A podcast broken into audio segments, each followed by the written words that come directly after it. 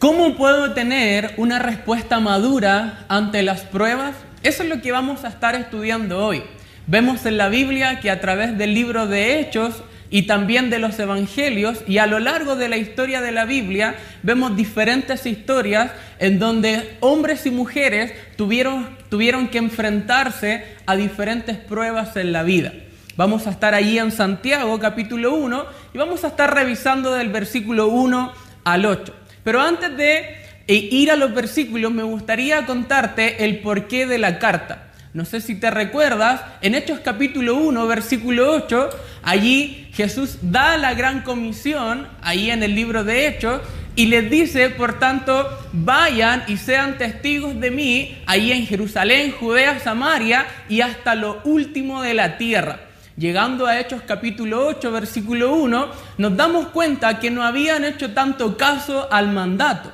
Por ende, después de la muerte de Esteban, los creyentes y las diferentes congregaciones que se estaban reuniendo tienen que ser dispersos por diferentes partes del mundo.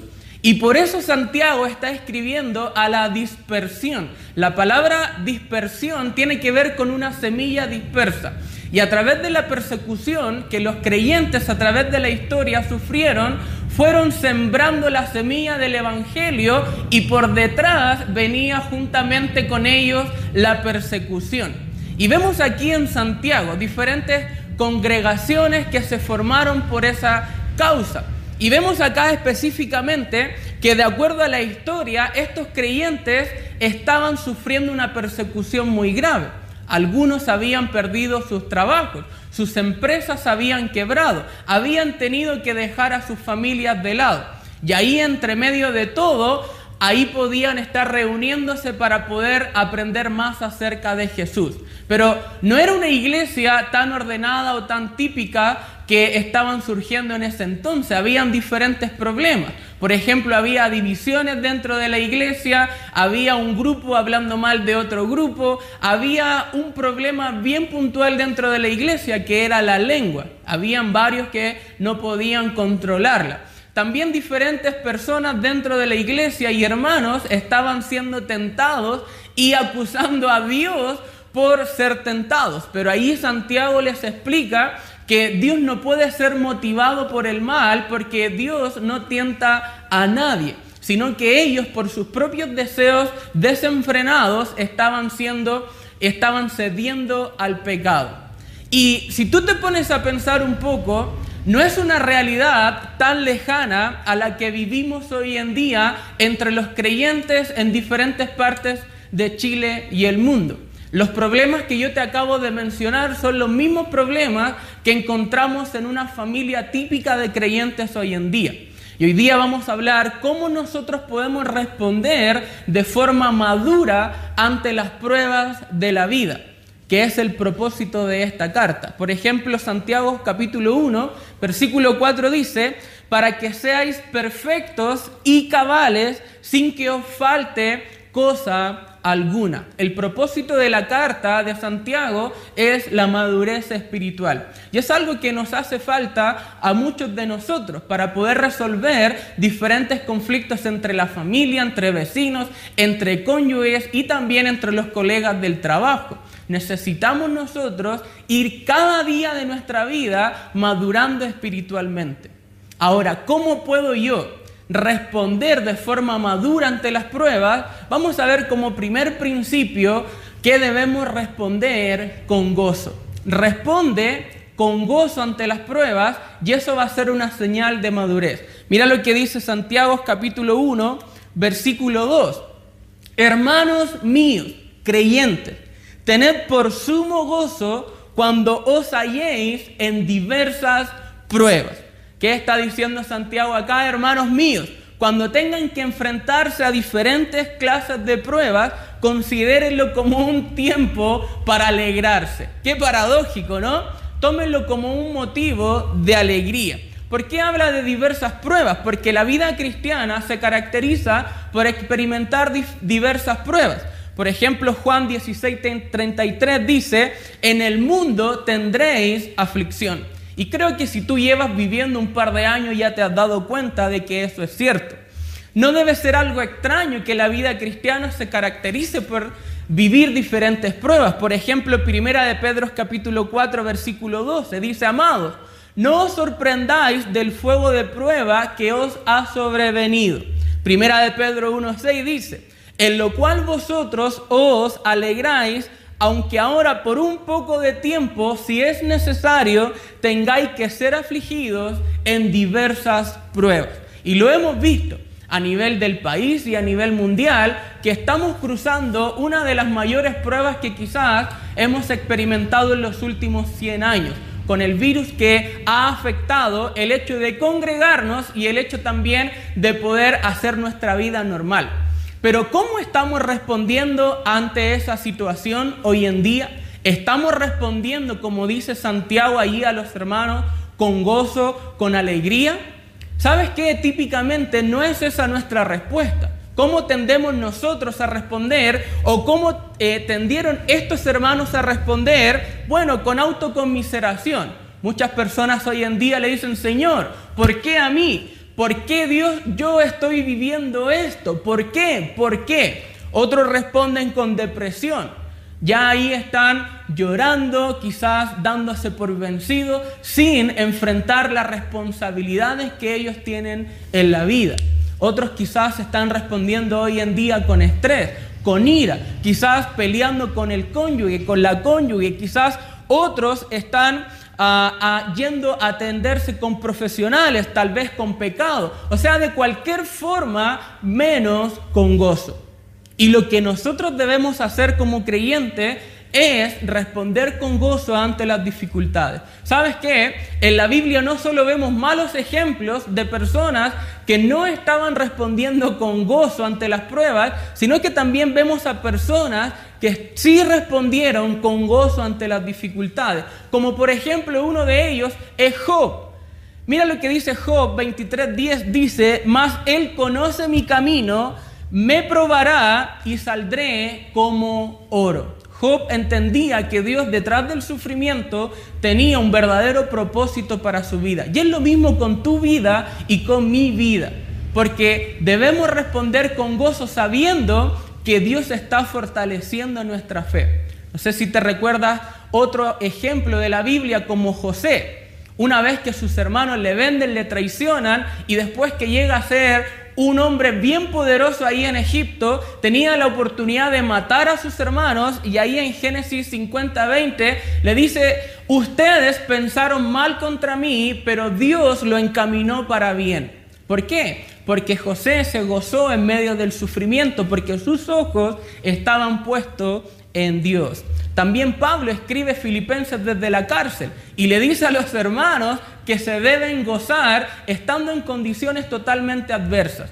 Y también nuestro Señor Jesucristo, cuando fue allí a la cruz, dice Hebreos 12:2, puesto los ojos en Jesús, el autor y consumador de la fe, el cual por el gozo puesto delante de él sufrió la cruz. Vemos claros ejemplos en la Biblia de personas que se gozaron en medio del sufrimiento. ¿Por qué? Porque respondieron con madurez ante las pruebas. Una buena forma de responder con madurez ante las pruebas es gozándote en medio de ellas. Yo conozco a una persona que hace varios años atrás allí estaba pidiéndole a Dios y le dijo a Dios después que su papá recibiera un disparo y estuviera a punto de morir, le dice, Dios, por favor, sana a mi papá, porque si tú no lo sanas, yo no te voy a seguir. ¿Y sabes lo que pasó con su papá? Murió. Y este joven no siguió a Jesús desde aquel entonces. ¿Habrá sido esta la oración de un creyente maduro? Obviamente que no. ¿Vas a responder tú con gozo cuando no le tengas a él o a ella? ¿Vas a responder con gozo cuando tu negocio no ande bien? ¿Vas tú a responder como creyente con gozo cuando tu salud no ande bien? ¿Vas a responder con gozo cuando tus planes que tienes en la vida se hayan arruinado? ¿Vas a responder con gozo, joven, cuando Dios te diga que él o ella no es para ti? ¿Vas a estar respondiendo de forma madura? ¿Sabes qué? Es súper importante que el creyente responda en medio de las dificultades con gozo. Otro principio que podemos ver acá, que no solo debemos responder a Dios con gozo en medio de las dificultades, porque es una respuesta madura, sino que como segundo principio vamos a ver que otra respuesta madura en medio de las pruebas es responder con sabiduría. Responde con sabiduría. Mira lo que dice Santiago 1 del 3 al 4. Sabiendo que la prueba de vuestra fe produce paciencia mas tenga la paciencia su obra completa para que seáis perfectos y cabales sin que os falte cosa alguna. ¿Qué es lo que sabemos los creyentes que nos permiten enfrentarnos a las pruebas y sacar provecho de ellas? Sabemos que las pruebas y que la fe siempre es puesta a prueba para nuestro beneficio. Mira lo que dice Santiago 1.3, sabiendo que la prueba de vuestra fe produce paciencia. Al darnos cuenta que las pruebas están para nuestro beneficio, será posible enfrentarnos a ellas con paciencia. Romanos 8:28, por ejemplo, dice, y sabemos que a los que aman a Dios, todas las cosas les ayudan a bien. Otra cosa también, lo que sabemos los creyentes, es que las pruebas siempre nos van a ayudar a madurar. Eso tenlo presente en este tiempo de crisis que estamos viviendo. Por ejemplo, el versículo 4 de Santiago 1 dice, mas tenga la paciencia su obra completa para que seáis perfectos y cabales sin que os falte cosa alguna, para que seas maduro. Cuando la paciencia tiene su obra completa, el cristiano llega a ser un creyente maduro. Esto es lo que significa básicamente perfectos y cabales.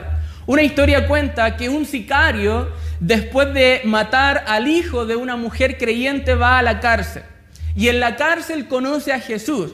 Luego cuando sale de la cárcel y se encuentra con la mamá creyente de este joven que mató, y esta mujer le dice lo siguiente, en vez de recriminarle, en vez de acusarle, en vez de querer matarle, le dice, tú mataste a mi hijo, ahora vas a ser mi hijo. ¿Sabes qué? Eso fue tener sabiduría y confianza en Dios en medio de las pruebas. Romanos 5.3 dice, y no solo esto, sino que también nos gloriamos en las tribulaciones, nos alegramos en las tribulaciones, sabiendo que la tribulación produce paciencia. Esta mujer no solo conocía Romanos 5.3, sino que lo practicaba. ¿Y sabe lo que significa eso? Sabiduría. Este tipo de paciencia en medio de las pruebas no solo es posible cuando vemos las aflicciones como para nuestro beneficio y para nuestra madurez espiritual, tal comprensión se requiere sabiduría.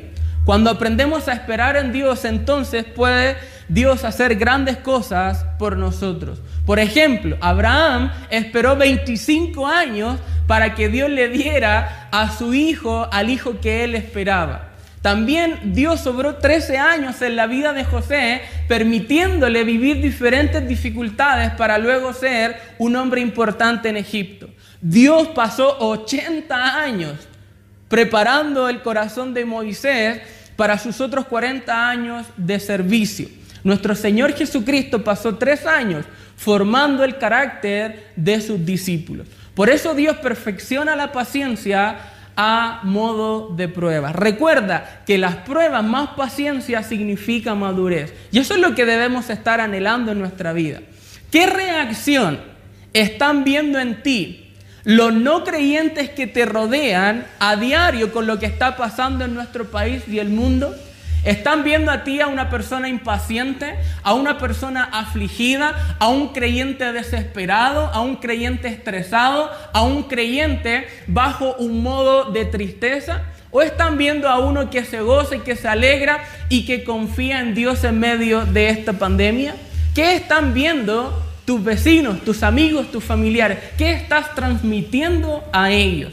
El otro día estaba escuchando allí en mi casa que la niña de, uno de una de las hijas de un vecino le decía, papá, A mamá le pagaron, vamos a tener para comer este mes. Y el papá le decía, hija, ¿por qué me preguntas eso? ¿Sabes por qué? Porque seguro esa niña le vio a ellos lamentarse en tiempos de dificultades. Seguro esa niña le vio a ellos llorar cuando no tenían allí entre su casa. ¿Qué están viendo tus hijos ahora en este tiempo de crisis? ¿Están viendo en ti paciencia? ¿Están viendo en ti confianza? ¿Están viendo en ti sabiduría? ¿O están viendo lamento y tristeza? Yo te animo y te desafío a que tomes una actitud distinta y respondas a Dios con gozo, con sabiduría, pero como tercer principio y último, con confianza. Santiago 1 del 5 al 8 dice, y si alguno de vosotros tiene falta de sabiduría, por si acaso, si alguno de ustedes les hace falta el principio anterior, pídala a Dios, el cual la da a todos abundante y sin reproche, y les será dada. Pero versículo 6, pero pida con fe, no dudando nada, porque el que duda es semejante a la onda del mar, que es arrastrada por el viento y echada de una parte a otra. Versículo 7, no piense pues quien tal haga recibirá cosa alguna del Señor, el hombre de doble ánimo es inconstante en todos sus caminos. Una vez cuenta una historia de una mujer que estaba muy enferma con ah, parálisis en diferentes partes de su cuerpo y su esposo había perdido la vista. Y el pastor le dice, estoy orando por ti. Y la chica le dice, pero ¿por qué se está, en qué dirección estás orando por mí? Y el pastor le dice para que Dios te fortalezca. Y ella le dice que estaba agradecida, pero que si es posible pida por una cosa más, para que ella tenga sabiduría suficiente para no desaprovechar esta prueba. ¿Estás tú orando por lo mismo? Para tener confianza en medio de las pruebas. La sabiduría nos ayudará a responder con confianza ante las pruebas por eso nuestras oraciones en medio de ellas debe ser, Señor, dame sabiduría. Señor, dame sabiduría para no desaprovechar este tiempo que estamos viviendo. Dame sabiduría para gozarme en ti, leer tu palabra, animarme, fortalecerme, estudiar con mi familia, ver los, los cultos en línea, en vivo que la iglesia está ofreciendo. Dame sabiduría para que si estoy viviendo dificultades no pierda esta oportunidad de relacionarme aún mucho más íntimamente contigo. ¿Sabes qué? El mayor obstáculo para que una oración no sea contestada es la desconfianza. No sé si te recuerdas cuando Jesús le dijo a Pedro, hombre de poca fe, ¿por qué dudaste? Y la respuesta era, porque Pedro había puesto sus ojos en las circunstancias de, de la tempestad y al mismo tiempo en otras cosas que no fue Jesús. ¿Dónde está tu vista? ¿Dónde están tus ojos en este momento? Quizás has perdido de todo, Quizás has perdido sabiduría en este tiempo. Quizás para ti la sabiduría que has estado recibiendo ha provenido de quizás de la televisión en vez de la Biblia. Quizás en vez de conversaciones de lástima con tus vecinos en vez de la Biblia. Quizás has perdido, quizás has pedido de todo a Dios menos sabiduría para poder disfrutar de esta etapa de prueba que estamos viviendo. ¿Qué tal si hoy cambias de actitud y le dices, Dios, dame sabiduría? Dame sabiduría y que esa sabiduría no provenga de las malas noticias, no provenga quizás de películas, no provenga de conversaciones con los vecinos, sino que provenga únicamente de ti, únicamente de ti. Yo te desafío a que estés orando en esa dirección y respondiendo con madurez ante las pruebas de la vida, con gozo, con sabiduría y con confianza. Vamos a orar, Padre. Te agradezco tener la oportunidad junto a mis hermanos de poder aprender más de la Biblia a través de estos medios, pero ayúdanos a entender que estamos en tiempos en donde nos está debilitando quizás el no congregarnos. Y yo te pido por favor que podamos a salir adelante y confiar en ti en medio de las adversidades. Ayúdanos a ser maduros y a estar avanzando, aprendiendo con las diferentes enseñanzas que se están impartiendo en vivo en nuestra iglesia. Ayúdanos Dios a que si hay personas que necesitan ayuda nos puedan comunicar y que tengan la valentía de pedir ayuda para que nosotros podamos prestársela y atenderles. En el nombre de Jesús oramos. Amén.